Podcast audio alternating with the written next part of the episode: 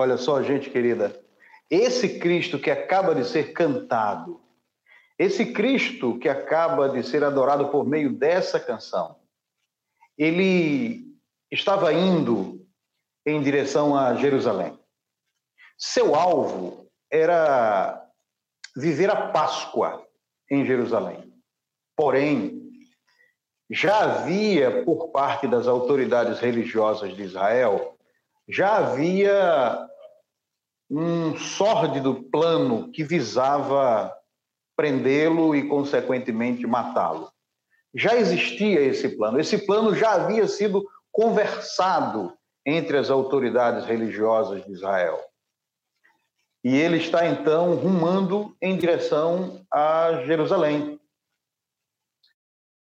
Ocorre que algo em torno de uma semana antes da Páscoa, algo em torno, não, não, não quero me. Não quero precisar datas, mas algo em torno de uma semana. O texto nos permite fazer essa leitura. Algo em torno de uma semana, ele, ele se aproxima de Jerusalém e ele então para em uma em um povoado que era conhecido como Betânia. E ao parar nesse povoado, as pessoas que ali residiam conheciam Jesus, gostavam muito dele. Aliás, há pouco tempo atrás, ele havia realizado um extraordinário milagre que tinha trazido de volta à vida uma das pessoas mais queridas daquela região, daquele local, daquele povoado. Lázaro. Então, olha só, ele para algo em torno de uma semana, para que você tenha uma ideia, é, Betânia ficava a poucos quilômetros de Jerusalém. Era como se fosse a região metropolitana de Jerusalém. E, e Jesus para ali. E ali oferecem um jantar a ele. E ele vai para esse jantar. Há estudiosos que que advogam que esse jantar aconteceu em uma propriedade de Simão. Uh, não há precisão quanto a isso, mas a verdade é que ele, ele está em Betânia, em uma casa que ofereceu a ele um jantar. E as pessoas que estavam presentes nesse jantar, elas elas nos ensinam muito com as suas presenças elas nos ensinam muito com o fato de ser pessoas que estavam próximas de Jesus. Toda a narrativa que os evangelhos tratam acerca de Jesus mostra que essas pessoas estavam sempre próximas. Quando digo sempre, entenda-se, quase sempre estavam próximas a ele. E é exatamente nessa realidade que eu quero convidar você a fazer uma leitura no Evangelho de João, capítulo 12, Evangelho de João, capítulo 12, versos de 1 ao 8. Nós vamos ler João, capítulo 12, versos de 1 ao 8. É exatamente o texto que trata sobre a narrativa que acabei de falar, ok? Diz o texto sagrado: Seis dias antes da Páscoa, Jesus chegou a Betânia onde vivia Lázaro, a quem ressuscitara dos mortos. Ali, prepararam um jantar para Jesus. Marta servia, enquanto Lázaro estava à mesa com ele. Então Maria pegou um frasco de nardo puro, que era um perfume caro, derramou-o sobre os pés de Jesus e os enxugou com seus cabelos e a casa encheu-se com a fragrância do perfume. Mas um dos seus discípulos, Judas Iscariotes, que mais tarde iria traí-lo, fez uma objeção. Por que esse perfume não foi vendido e o dinheiro dado aos pobres? Seriam 300 denários. Ele não falou isso por se interessar pelos pobres mas porque era ladrão. Sendo responsável pela bolsa de dinheiro, costumava tirar o que nela era colocado. Respondeu Jesus: Deixe-a em paz. que o guarde para o dia do meu sepultamento, pois os pobres vocês sempre terão consigo, mas a mim vocês nem sempre terão.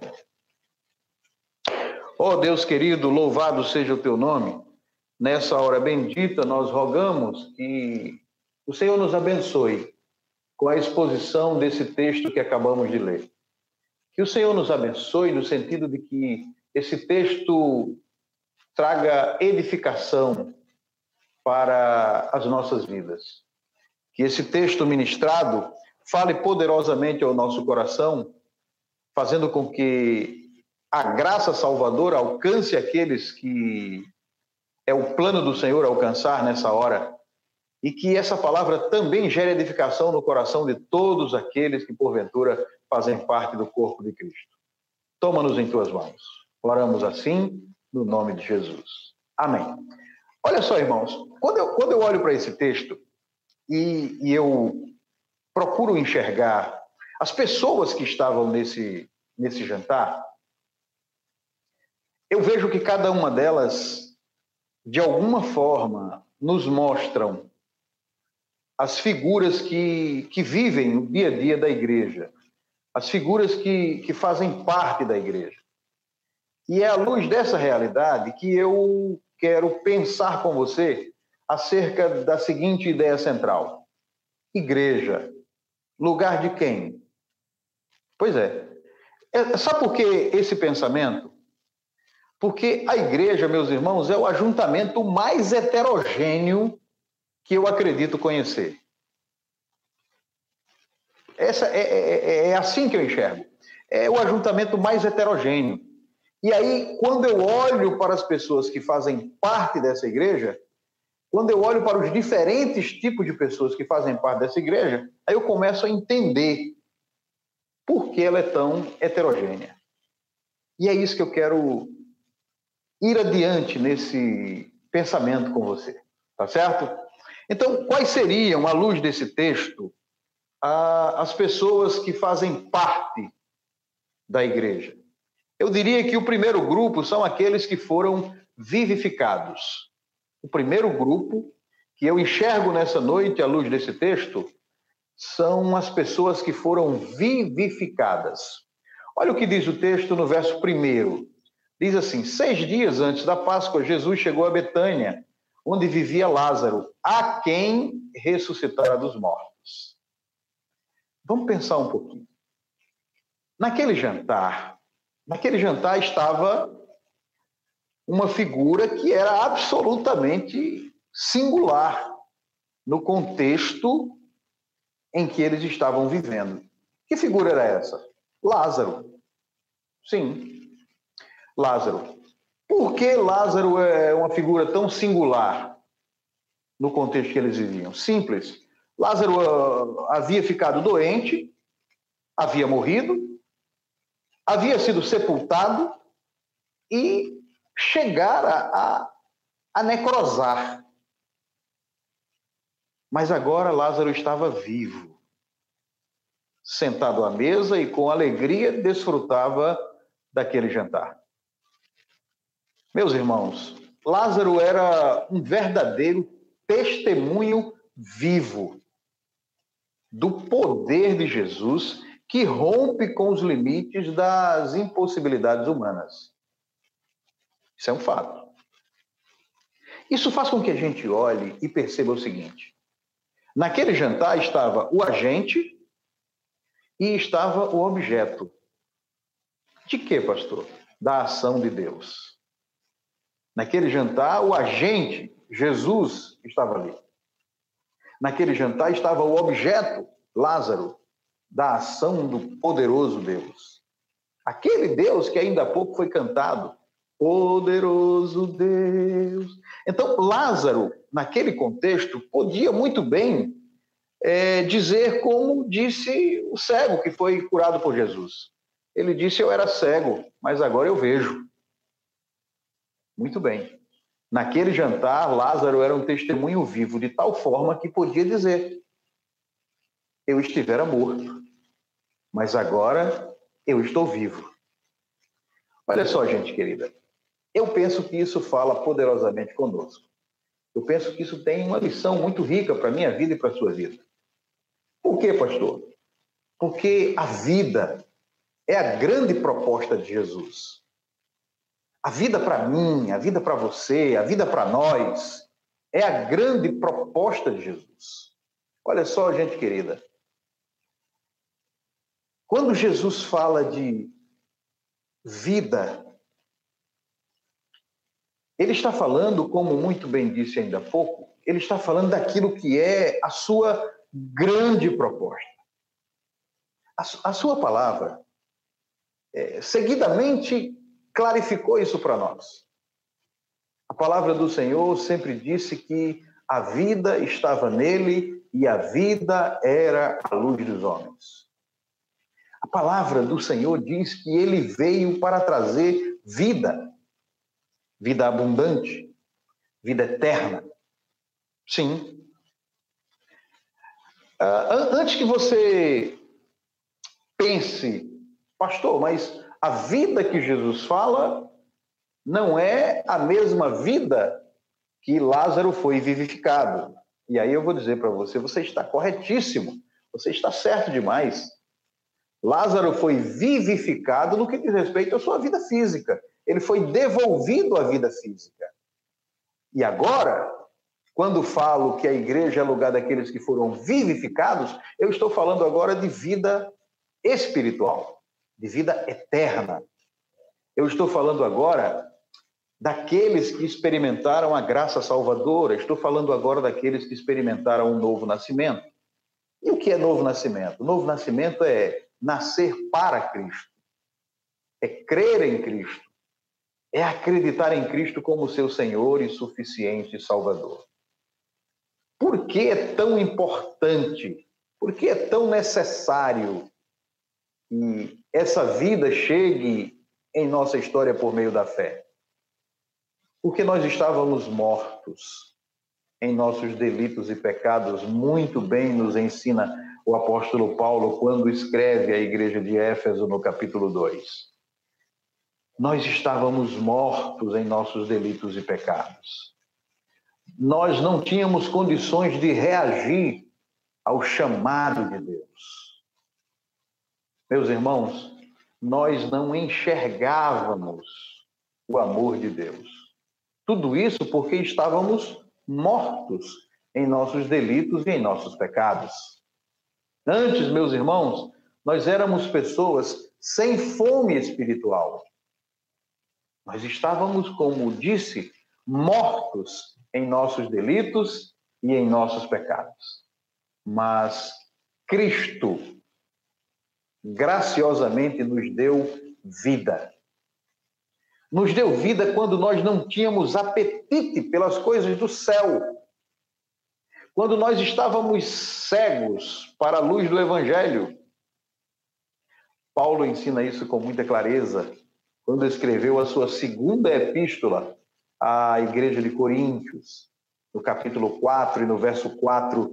Olha só que texto explicativo e claro. Paulo diz assim: O Deus dessa era cegou o entendimento dos descrentes, para que não vejam a luz do evangelho da glória de Cristo, que é a imagem de Deus. Então nós estávamos mortos nós não conseguíamos enxergar a luz do Evangelho. Não, não, não, não. Mas Deus nos fez nascer de novo. Nascer de novo, pastor? Sim. Deus nos fez experimentar o novo nascimento, ou seja, a fé em Jesus como nosso Salvador e nosso Senhor. E isso mudou nossa história. Como assim, pastor? Mudou nossa história? Gente, nós agora, agora estamos vivos. Nós fomos vivificados, espiritualmente falando. Nós estamos sim agora mortos para o pecado. Sim, o pecado ele não tem mais domínio sobre nós. Diz a palavra que aqueles que estão em Cristo morreram para o pecado. Diz a palavra do Senhor que nós fomos crucificados com Cristo. Isso significa dizer que a morte de Cristo venceu o pecado que habitava em nós. Por isso é tão importante. A fé em Cristo como Senhor e suficiente Salvador para minha e para sua vida. Nós estávamos mortos, mas fomos vivificados pelo Senhor. Agora nós estamos vivos para Deus, por Ele, por meio dele e para a glória dele. Então, gente querida, a primeira coisa que vejo nesse texto é que a igreja é lugar para aqueles que foram vivificados pelo Senhor. Sim, a igreja é lugar para aqueles que foram vivificados pela graça de Jesus de Nazaré. Olha só, eu quero ir adiante nesse pensamento. Quero ir adiante porque quando eu olho para a igreja e a vejo como um ajuntamento absolutamente heterogêneo, eu preciso enxergar que diferentes tipos de pessoas é, vivem nessa igreja e que a fazem tão heterogênea. Um segundo tipo são os servos. Os servos de Deus. É outro tipo de pessoas que encontraremos e que responde à pergunta: igreja, lugar de quem? a igreja é lugar dos servos de Deus. Olha o verso 2. O verso 2 diz assim: Ali prepararam um jantar para Jesus. Marta servia, enquanto Lázaro estava à mesa com ele.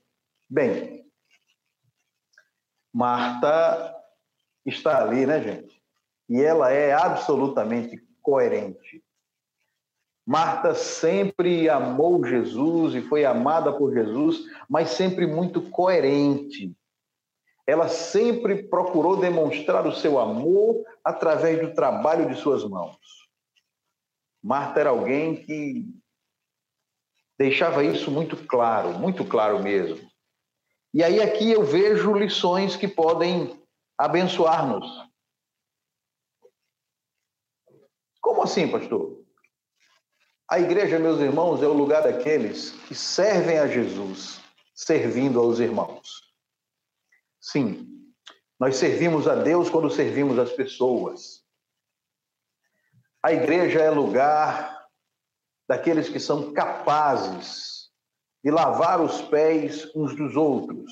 E entenda que quando eu falo lava-pé, eu estou no ambiente da retórica, aqueles que, que, que ajudam os outros, que socorrem os outros. Sim, a igreja é lugar para aqueles que estão dispostos a socorrer os outros. A igreja é lugar para aqueles que estão dispostos a aliviar a luta uns dos outros. Daí a razão pela qual, como igreja, estamos investindo também naqueles que estão com necessidade de alimentos nesse tempo. Entendemos que a igreja precisa, de uma maneira muito ativa, se aproximar desses. A igreja, meus irmãos, precisa ser o lugar de pessoas como Marta, que mostram o seu amor através das suas mãos que trabalham, que servem. A igreja, ela precisa ser o lugar onde os irmãos levam as cargas uns dos outros a igreja, meus irmãos, precisa ser o lugar onde os aflitos são consolados. A igreja precisa ser o lugar onde os feridos são curados. Sim, sim, sim, sim, sim. Onde os rejeitados são acolhidos. Onde os famintos são alimentados. Sim, meus irmãos.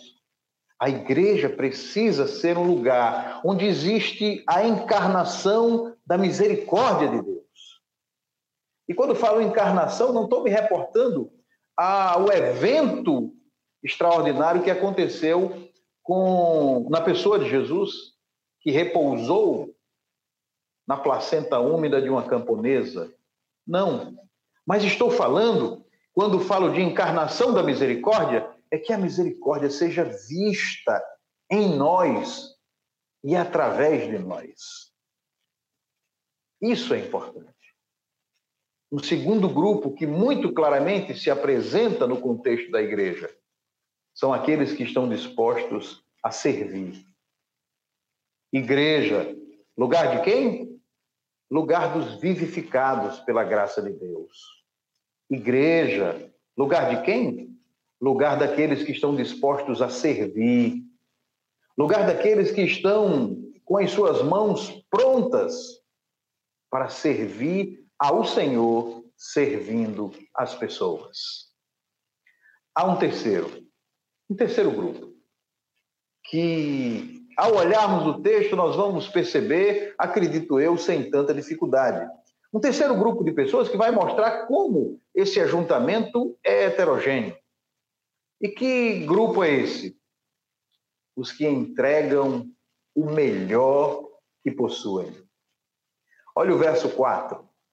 Verso 4 diz assim: Então Maria pegou um frasco de nardo puro, que era um perfume caro, derramou-o sobre os pés de Jesus e os enxugou com os seus cabelos.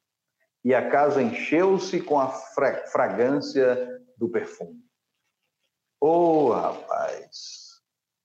Aqui eu vou perceber algumas questões que são incrivelmente pedagógicas.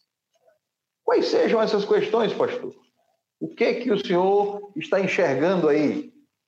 Bom, primeiro, esse perfume a gente precisa saber que ele não era um perfume é, que era encontrado em Israel. Não. Esse perfume vinha das cordilheiras do Himalaia. E ele só poderia vir em camelos. Era difícil encontrar esse perfume. Era algo muito valioso. E isso é uma verdadeira lição daquilo que Marta fez, que Marta realizou e que chega para nós como lição de vida. Marta realizou a entrega de algo que era valioso, muito valioso, algo que não se encontrava em qualquer lugar. Ela realiza uma entrega valiosa. E nós, meus irmãos, precisamos entender que a nossa entrega a Cristo não deve ser apenas naquilo que é sem importância, naquilo que não nos custa nada. Nossa entrega a Cristo precisa ser uma entrega que envolva as áreas mais valiosas de nossa vida. As áreas mais valiosas de nossa vida precisam ser entregues a Jesus. Nós não podemos dispor para Jesus apenas aquilo que julgamos sem importância. Não. Há uma outra coisa que essa atitude de Maria nos faz aprender porque esse perfume, além de ser importado e ser de difícil acesso, esse perfume também era puro. Ele não era falsificado. Não, ele era puro. E isso nos ensina que ela ofereceu o que era autêntico, o que era melhor. Ela faz uma entrega que é incrivelmente autêntica e claramente o melhor que ela tinha. E eu vejo que aqui nós temos mais o que aprender.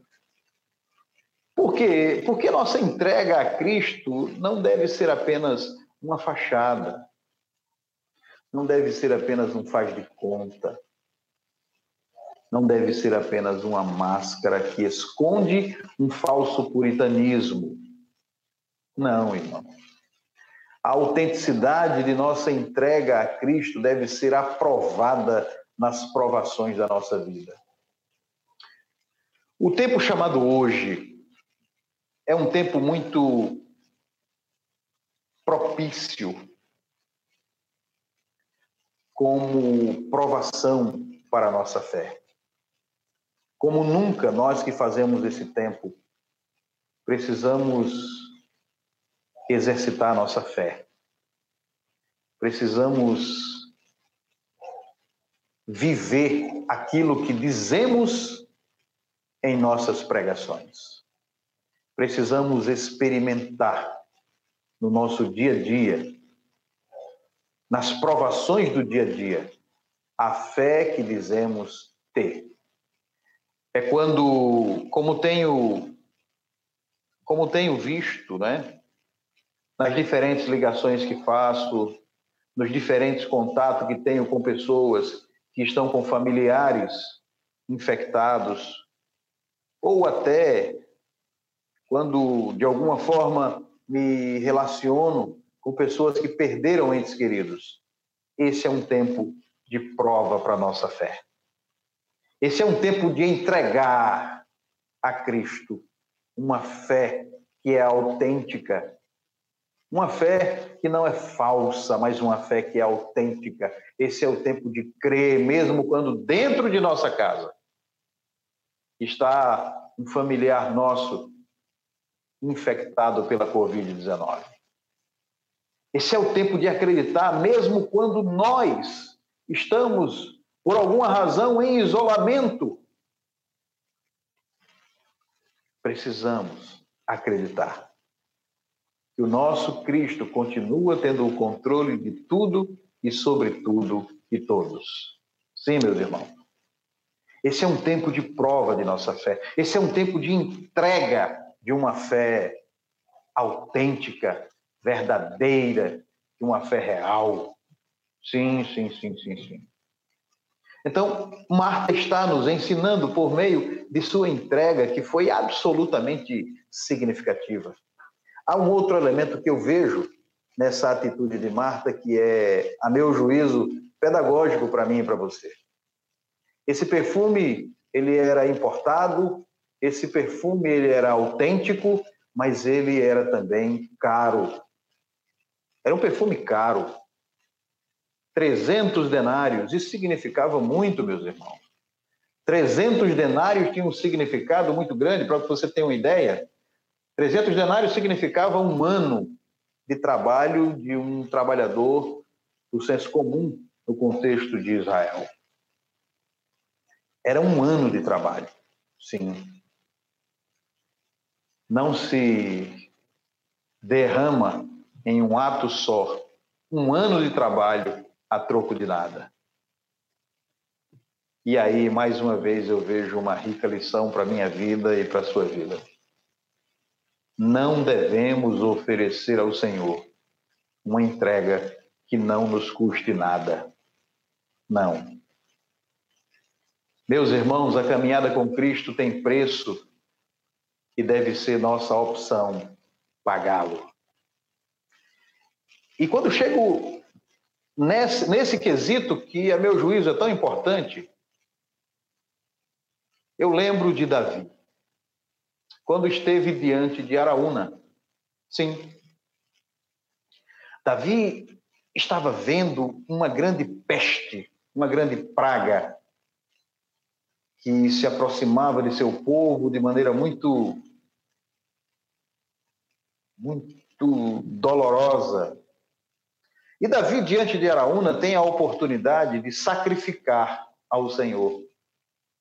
Mas Davi não admite sacrificar algo que não lhe custe nada. Eu, eu, eu quero ler esse texto para você. Esse texto falou poderosamente com a minha vida e eu quero, eu quero ler esse texto para você. Ele está no segundo livro de Samuel, capítulo 24, versos de 22 ao 25. Olha só, gente querida, o que diz esse texto. Araúna disse a Davi: o meu senhor e rei pode ficar com o que quiser e ofereça-o em sacrifício. Aqui estão os bois para o holocausto, e o debulhador e o jugo dos bois para a lenha. O rei, ó rei, eu dou tudo isso a ti. E acrescentou: Que o Senhor teu Deus aceite a tua oferta. Mas o rei respondeu a Araúna, Davi responde a Araúna, não, faço questão de pagar o preço justo. Não oferecerei ao Senhor meu Deus holocaustos que não me custem nada. Davi comprou, Davi comprou, pois, a eira e os bois por 50 peças de prata.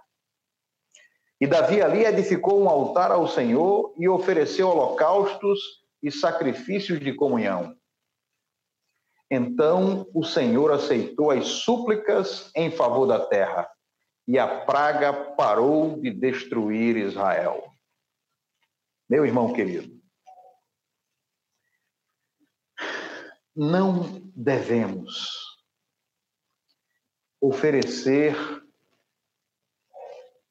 sacrifícios que não nos custe nada. É óbvio que o contexto em que estou falando, eu não estou falando de dinheiro. Não, não é disso que eu estou falando. Mas de coisas que sejam valiosas para nós. Nossa fé, nossa comunhão com Deus, nossa obediência ao Senhor, a maneira como nos relacionamos com a sua igreja, coisas que são importantes para Deus e para a sua igreja. Nós não podemos abrir mão dessas coisas que são valiosas. Não podemos entregá-las ao Senhor de qualquer maneira, como se isso fosse algo sem importância nenhuma. Davi, é claro, não oferecerei ao Senhor sacrifícios que não me custem nada. Eu e você que vivemos no tempo chamado hoje, precisamos levar em consideração essa palavra. Não devemos oferecer ao Senhor sacrifícios que não nos custem nada. A igreja, bem, a igreja é o lugar para aqueles que oferecem ao seu Deus e aos seus irmãos o melhor que possuem.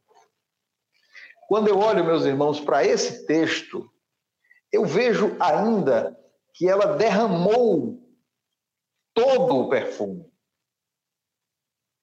Olha só, isso parece me dizer que ela ofertou sem limites, ela entregou sem medidas.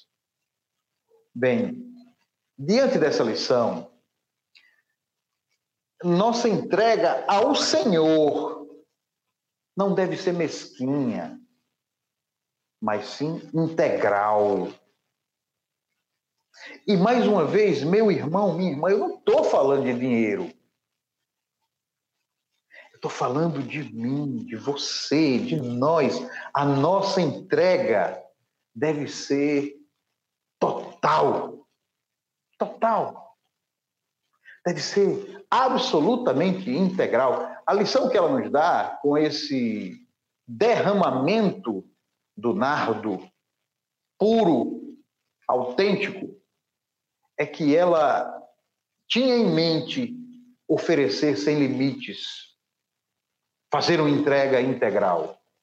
E olha só, gente, que lição para mim e para você.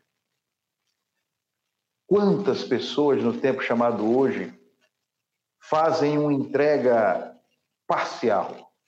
estão dispostas a servir ao Senhor até aqui. Daqui para lá é outra coisa. O tempo exige. O tempo não. A relação com aquele que está no trono exige entrega integral. Meus irmãos, eu vejo ainda nesse texto. Uma outra questão que, a priori, à luz de um olhar superficial, não é percebida. Mas sabe o que é? É que ela não reteve nada. Ela não reteve nada. É. Sabe por quê? Porque quando você vai para as línguas originais e você percebe que ela derramou tudo, na verdade, a semântica da palavra nos deixa claro que ela quebrou o vaso. Inclusive, algumas versões fazem uso dessa, dessa palavra na nossa língua. Ela quebrou o vaso. E, e, gente, isso tem uma lição muito grande. Porque ao quebrar o vaso, fica claro que ela não tensionava aproveitar-se de nada daquele vaso. Ela tinha aquele vaso, ela tinha aquele vaso para ser oferecido ao Senhor. O conteúdo daquele vaso era para ser entregue ao Senhor. De tal forma que ele é quebrado. Gente querida, eu lembro do Salmo 37, verso 5, que eu já ensinei para a igreja várias vezes. O texto diz: entrega teu caminho ao Senhor. E uma grande verdade que esse texto, em seu sentido original, passa para nós é que a ideia de entrega que o texto fala não é a ideia de, de entregar e manter domínio sobre aquilo que você está entregando. Mas, na verdade, a ideia é de arremessa, lança, joga, e quando você arremessa, quando você lança, quando você joga, você perdeu o controle sobre aquilo. Então, o Salmo 37 está dizendo: entrega o teu caminho, ou seja, arremessa o teu caminho, lança o teu caminho, joga o teu caminho para o Senhor. Isso significa dizer que quem faz isso não tem mais domínio sobre esse caminho, porque ele foi lançado, ele foi jogado para o Senhor. E é assim que eu vejo a ideia que fica na atitude de Marta em quebrar o vaso. Eu aprendo que a nossa entrega deve ser total, irrestrita, sem volta. Isso precisa ser uma realidade na minha e na sua vida, na nossa vida. Eu vejo ainda, meus irmãos queridos, que a casa ficou cheia pela fragrância daquele perfume que estava no vaso, que fora quebrado e que enche aquela casa. Bem, sem querer alegorizar o texto, mas eu vejo, meus irmãos, que assim como aquele perfume encheu aquele ambiente com sua fragrância, nossas atitudes hoje, elas elas fazem um cheiro maravilhoso no lugar onde elas são vivenciadas, ou elas produzem um odor desgraçado nos lugares onde elas são evidenciadas. A atitude de Marta ao quebrar aquele vaso e lançar o conteúdo daquele vaso nos pés de Jesus encheu todo aquele ambiente com a fragrância do perfume.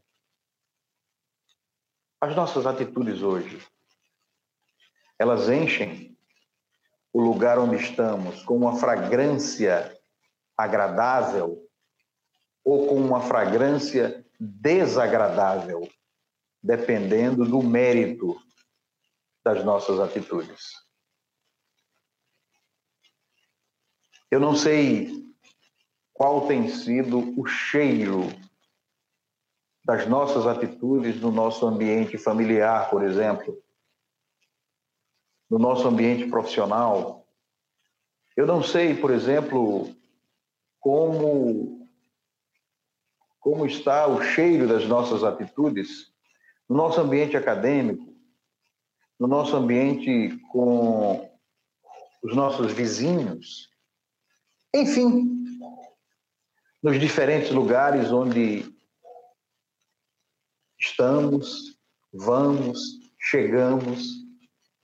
Eu não sei que tipo de fragrância nossas ações estão produzindo, mas o ensino que esse texto lança para a minha vida é que eu preciso produzir ações que encham o meu ambiente com uma fragrância muito interessante. Marta enche a nossa vida com lições extremamente importantes.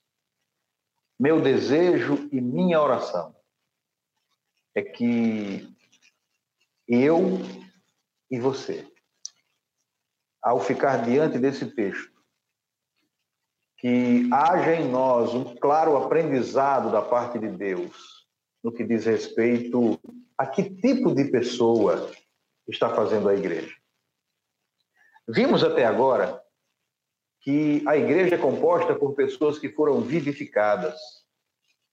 Nós vimos que a igreja é lugar para quem serve ao Senhor servindo as pessoas. Nós vimos que a igreja é lugar para quem está disposto a oferecer o melhor que possui. Bem, esse texto não se conclui aqui. Por isso eu quero continuar. Não hoje, mas no próximo domingo. Eu quero continuar mostrando para você a luz desse texto que existem sim mais tipos de pessoas que fazem a igreja de Jesus e que nós precisamos estar claramente inseridos no contexto que faz a Igreja de Jesus Cristo. Por ora, bem, por ora eu quero muito que Deus use essa palavra para fazer você entender que a igreja é lugar para pessoas que foram vivificadas pelo Senhor, que creram em Jesus como Senhor e Salvador. A igreja é lugar para pessoas que estão absolutamente dispostas a servir a Deus servindo a pessoas. A igreja é lugar para quem está disposto a doar o melhor que tem para a glória de Deus. Tá certo, gente querida? Então eu realmente espero que essa palavra encontre terra fértil em sua vida. Que essa palavra abençoe rica e poderosamente a sua vida. Que essa palavra encha seu coração de ânimo para ir adiante para a glória de Deus.